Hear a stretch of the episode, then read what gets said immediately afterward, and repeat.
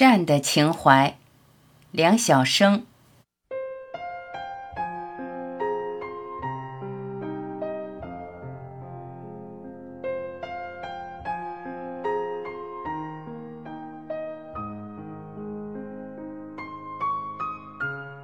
我有几名学生，毕业后教在北京工作的外国人的小孩子学汉语。常向我讲述他们工作中发生的事，使我沉思不已。其中一名学生在给外国的小孩子们讲完水晶鞋的故事后，问他们：“成了王后的灰姑娘该怎样对待那人品恶劣的母女三人呢？”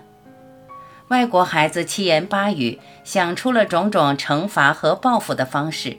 这使他们格外开心，直至下课都还意犹未尽。但是外国的家长们纷纷提出严肃的批评，说那样给孩子上课是不可以的。我的学生很郁闷，打电话请我解惑。我一听就明白双方在什么问题上发生矛盾冲突了。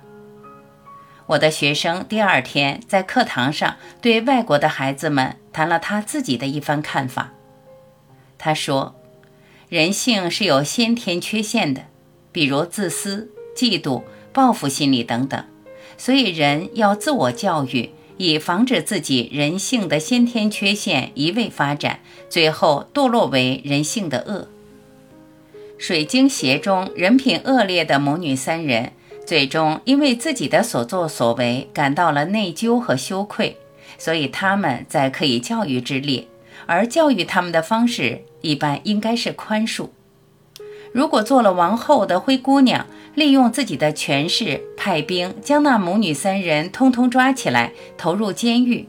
证明灰姑娘自己的人性在从弱者成为强者之后，也由善变恶，受愚昧驱使了。当一个人变得强势了的时候，他或她就应该更具有宽恕之心，而不是任由强烈的报复之心驱使自己的行为。我的学生这样讲了以后，那些外国家长们满意了。丑小鸭这篇安徒生的童话，在我的学生讲给他的学生听了以后，又有外国家长们不满意了。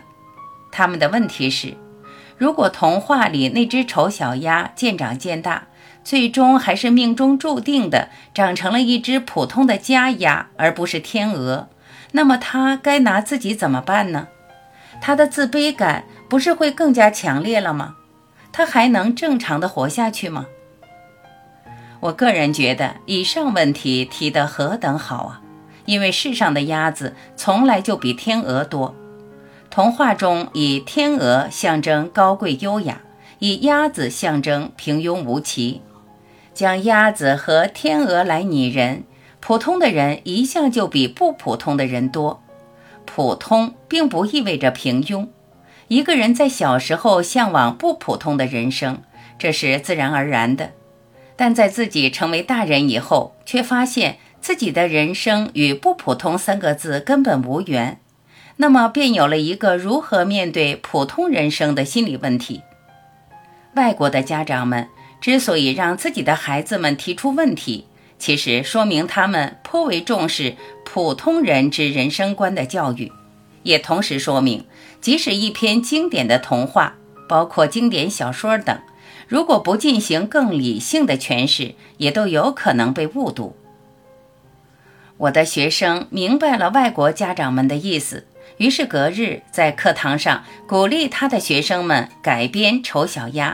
其前提是。长大了的丑小鸭并没有变成美丽的天鹅，而是确定无疑地成为一只鸭子。它是从主人捡来的一只野鸭蛋里孵出来的，从此以后也只能与比野鸭更普通的家鸭为伍了。使老师，也就是我的学生没有料到的是，这些外国的小孩子们表现出了和讨论水晶鞋同样高涨的参与热情。他们为鸭子设想了多种多样的命运，有的设想他获得了宝贵的友谊，那只起先处处看他不顺眼的老鸭子成为他的启蒙老师，教给了他许多为鸭处事的经验，使他成为一只善于与那一户农家饲养的其他家畜家禽和睦相处的鸭子，一只肯无私帮助其他家畜家禽的鸭子，一只对其他家畜家禽富有同情心的鸭子，一只在其他家畜家禽之间产生矛盾冲突时勇于表明正义立场。同时又极力主张和平的鸭子。总而言之，它成为一只不仅奉献鸭蛋，也备受尊敬的鸭子。还有的孩子是这么设想的：这只年轻的公鸭对它的真爱勇敢追求，而那只老鸭却依然瞧它不顺眼，坚决反对女儿和他的爱情。最终，当然是爱情战胜了专制的父权。外国的孩子也罢，中国的孩子也罢，世界上的所有孩子原本都是心地善良的，因为善良的想法比之于恶毒的想法，更能使孩子们的心灵感到愉悦。而孩子们的想象力无论多么超常，本质上也是平凡的。他们的想象力的方向大抵总是要归于善的。故我认为，老师也罢，家长也罢。要特别爱护孩子们平凡又善良的作文思想，这还不够，还要特别加以欣赏，予以肯定。须知，这世界上的一切大思想家们的思想，都是生长在善的情怀中的。